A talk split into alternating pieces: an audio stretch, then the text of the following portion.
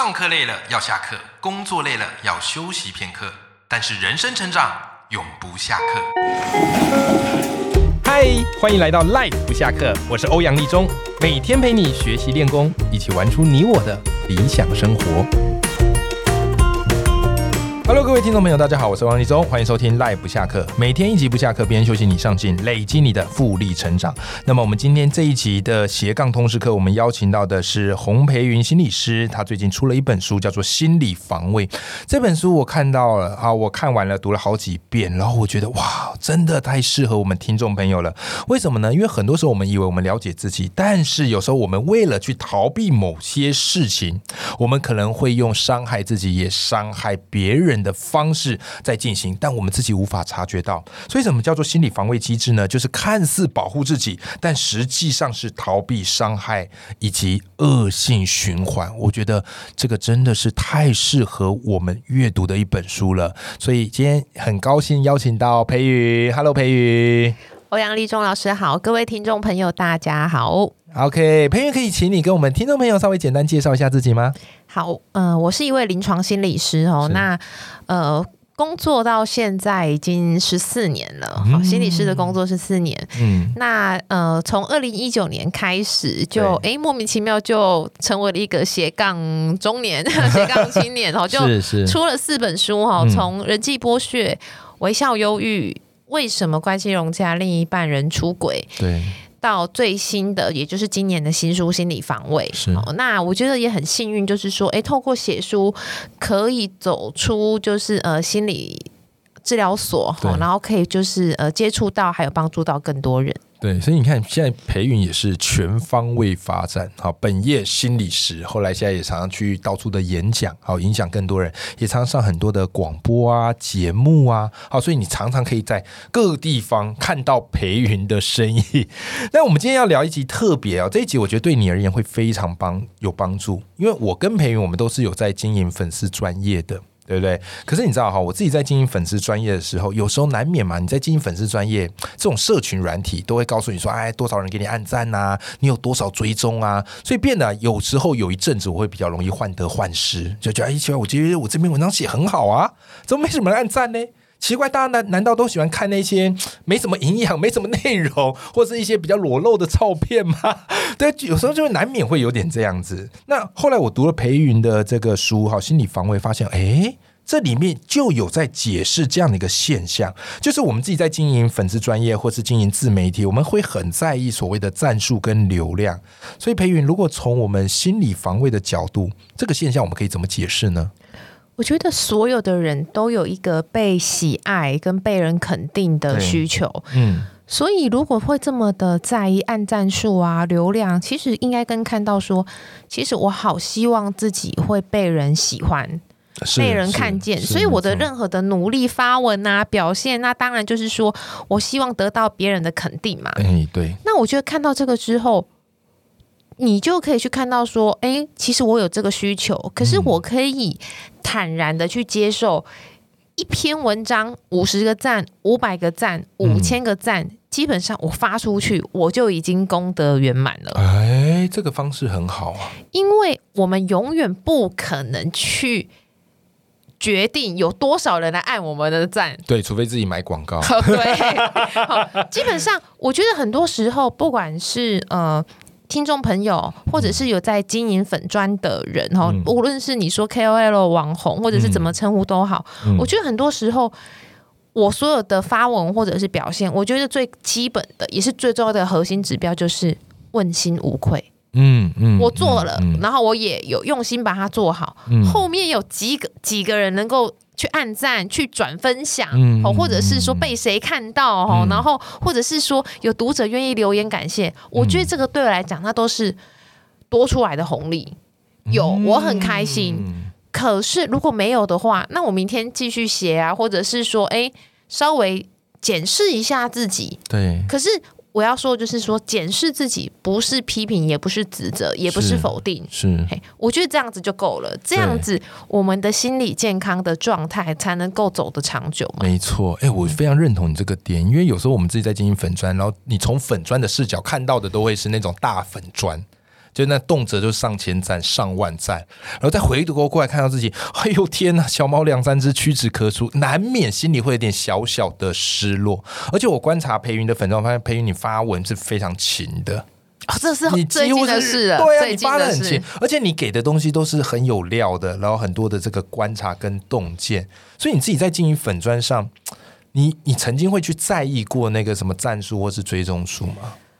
老实说哦，我从经营粉砖的第一天到现在，我真的从来没有在意过按赞数。哇，真的、啊，我唯一之前是比较佛系经营，呃，我觉得老师观察力很敏锐。我真的是大概是这两三个月，应该说这两个月，我才比较积极的，几乎可以说是所谓的日更，是就是每天会有新的东西。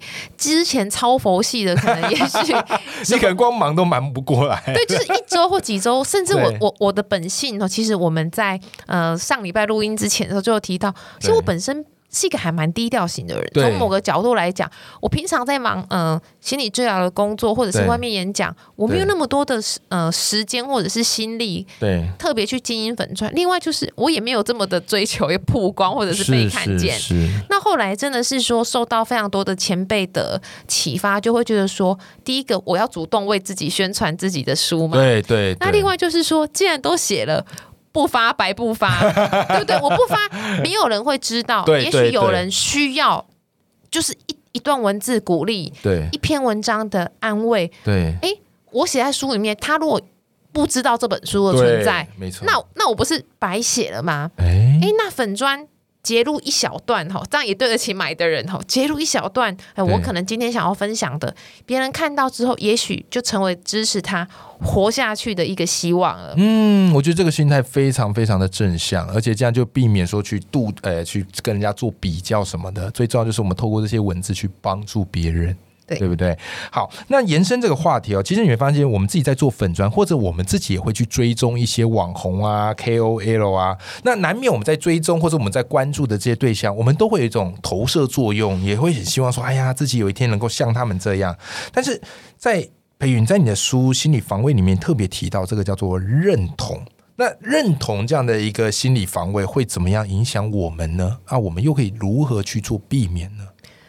包含我自己有，就是认同并并并没有不好哦，嗯我自己也有自己特别欣赏啊，或者是追踪的老师哦。嗯，但我觉得其实要小心，就是过度认同，过度认同，就是变成是说，哎，各位的 KOL 网红或者是老师什么师哈，或者让大家敬仰的对象，对，有没有哪一天他不小心走偏了哈，他变成了能啊，媳妇。好，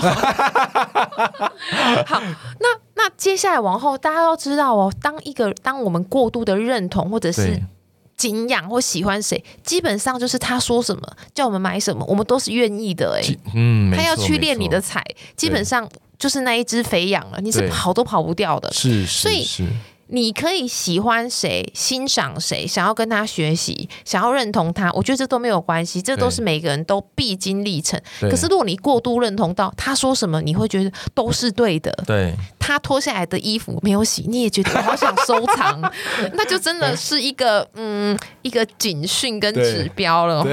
对，所以我觉得最根究底就是说，大家可以去看到，当我有想要认同跟向往的对象的时候，嗯嗯其实这就呼应了。很多人常常说要成为更好的自己，我觉得各位你要去想，不是成为更好的自己，嗯是找出那个已经够好的自己。哎，这只个就是提醒好棒，你没有把它活出来。对比如说，你会觉得说，我好喜欢看什么某某画家的画，很棒。对，也许在你小时候，你曾经很喜欢画画，没错，可是你在成长过程当中，大人跟你说啊，画画没前途，画画没饭吃，所以你就荒废很久了。嗯，也许从你从现在开始重新拾起画笔，慢慢画，之后不小心一个不小心给你五年后开个画展。嗯，也有可能啊，然后当你活出那个已经够好自己的时候，你不需要认同任何一个人，是你认同的最好的对象就是你自己。哎、你知道我，因为我自己常写文章嘛，然后我一开始都是写那种比较励志文，然后我每次结尾不知道该写什么时候，我就会说，我们一起活出更好的自己吧。真的，这个是超级好用，然后大家就哇哇，我超超热血。动算了，对，然后但我都读你这个心理防卫这本书之后，我才发现，哎，这句话有时候反而会变成我们自己一个很大的压力，就是更好的定义该怎么定义，仿佛拥有，而且更好就意味着我们还不够完美。对，所以我觉得这，所以我后来很喜欢读你的书，就是你的书给我很多很重要的提醒。就像你常常讲说，哎，你觉得我是一个非常热情照耀的人，但我说我私底下有时候也是会觉得蛮累的。但是因为在大家面前，我必须要维持这样的一个形象。对，那这个当然就是接下来以后就会延伸到，其实我们自己在经营个人品牌，或是现在很多人在经营自媒体，有些人他可能会有自己设定的一种人格，对不对？或是设定的一种形象。所以像你有一本书，我就觉得太精彩了。这本书叫做《微笑忧郁》，好，非常推荐大家可以去买这一个。为什么呢？因为在网络时代，微笑忧郁的状况特别常见。OK，好，那刚好呢，心理防卫也特别有提到微笑忧郁的这样的一个状况，所以来请想请培云来跟我们聊一聊，就是什么叫做微笑忧郁，它跟我们现在这个网络时代又有什么样的一个关系呢？好。其实《微笑由于》是我第二本书哦，可是真的非常非常的鼓励各位听众。嗯，如果你愿意买书回家看，我当然很开心。可是就算你不愿意买，没有关系，我都常常说，我都冒着被出版社 两的的一个 的一个一个状态下，就是你去图书馆翻一翻哈，借回来看，我觉得都没有关系哦。因为我觉得太多的人哈，明明心里很忧郁，可是都用微笑的面具，没错，去。包装自己，去呈现出那个正面、阳光、好棒棒的自己。可是殊不知，其实心里已经在下雨，然后心里觉得说好忧郁，我好想躲起来，我觉得我很不快乐。可是因为表里这么的不一致，嗯，所以别人不知道他其实很需要被帮助。是，别人不知道。不要再给他压力了。没错，没错。别人不要再把自己的心中的期待投射到对方的身上，投射到他身上。你要继续维持的这么棒哦，这么的好哦。嗯，拜托，人都会累的。是是，人都需要休息，有时候躲去呃山洞里等等的。嗯，而微笑欲这个状况，就是为什么在这个时代特别的一个明显跟特别的严重，就是说你去想所有的人。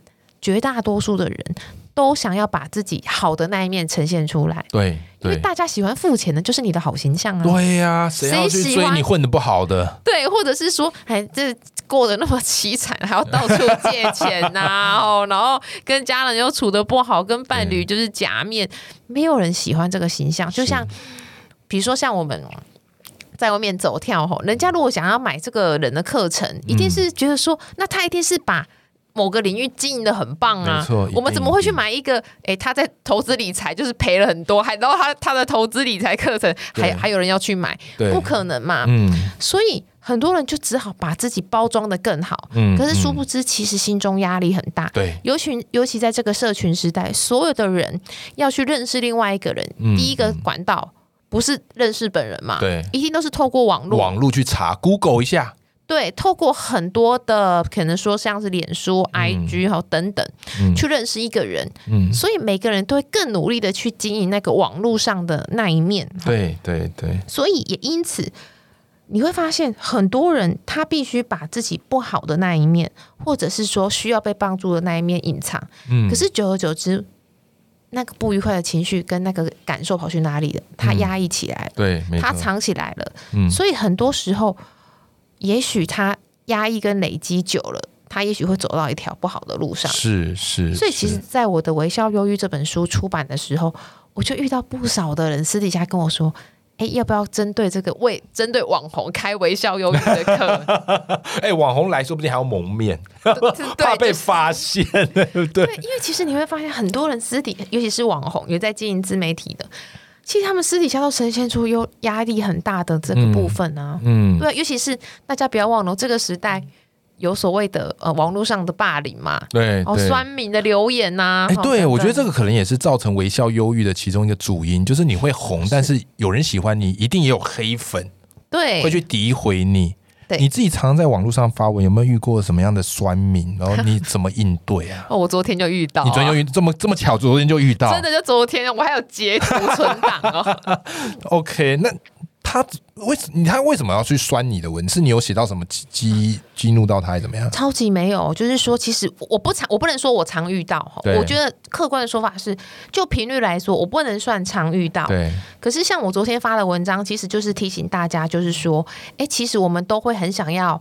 呃过一个怎么样的生活。嗯，那其实很多人都喜欢谈吸引力法则嘛。嗯，那吸引力法则基本上就是我们反而是要关照好跟照顾好自己，对我们才会吸引到好的人事物嘛。基本上是这样。对那最基本就是，那我们在留言、发文、说话的时候，当然就是尽可能的说好听的话嘛，说温暖的言语嘛，嗯，而不是去讲一些可能抱怨啊、批评，很很正常啊，就是一篇很平常的文章对啊，很 OK 啊，这样有什么好酸的？我找不到酸点啊。对，然后结果就出现一个骂我的哦，然后几百文字哦，就说，嗯、我我我简化了哈，因为我不想要污染各位听众的耳朵哈。他意思就是说。就是有你们这种就是过得很好的人呐、哈，你就是哦一定是国高中被父母照顾的很好啦，现在才才去说别人什么批评抱怨这样子是不好的。哦，好，然后出了什么书，什么心理防卫，你就是防卫最多的人啊，哈，然后出什么呃什么哎，那他蛮有在关注你的。哦，对，然后一堆错字都是心理防卫哦，哈 然后什么什么为什么关系和谐，另一半人出轨，我心里想是关系融洽，不是和谐哦，哈，就是自己要挑过哈，就把我骂了一堆哦，还说什么去找你的个案都很衰啦，哈，世界上就是你这种人，对，就是基本上我觉得他一定是没有真的看过我的书，嗯。可是他一定是生活有很多的痛苦苦在对。转移。在转移，对，就是我的心理防卫哈，那基本上我觉得我不想要去污染。对，我的读者的眼睛，因为我嗯。相信所有的人一定会出现一种想要帮我说话的心情，对对对，然后看了他的文字，一定也会影响到自己的呃情绪嘛。是的，是的。那我我的做法就是我把它隐藏，可是隐藏之前我先截图，对那基本上也是假账号啦。对对所以基本上就是说。对我来讲，就是我反而觉得说，哎，它是一个分享的素材，对，我就在我的个人脸书变一个，案例了。对我在我的个人脸书上就提到说，连我这么呃普通的人哈，我都可以遇到黑粉。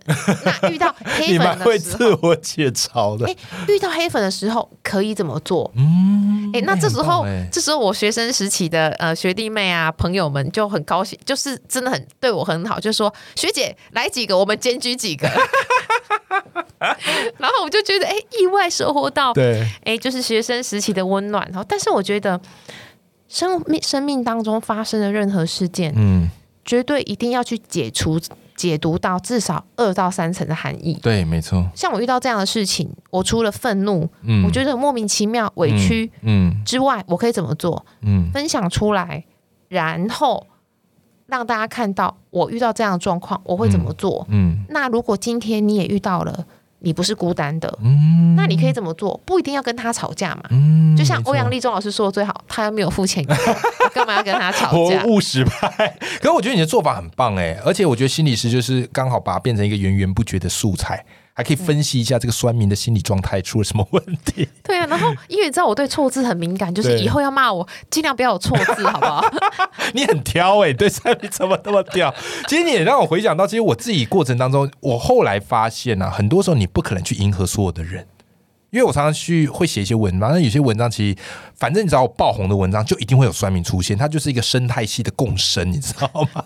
那有时候我之前有写一本书叫《故事学》，然后我写了里面一个叫做“故事六步骤”，诶，这样也有人酸呢、然后就有人酸说什么这什么老八股啊，现在还有这样子教，难怪台湾的作文教育越来越沉沦，反正他们都很会滑坡，就把它上纲到很严重。然后你知道吗？裴裴云后来我就很好奇，我就去点那个酸民的那个个人脸书去看。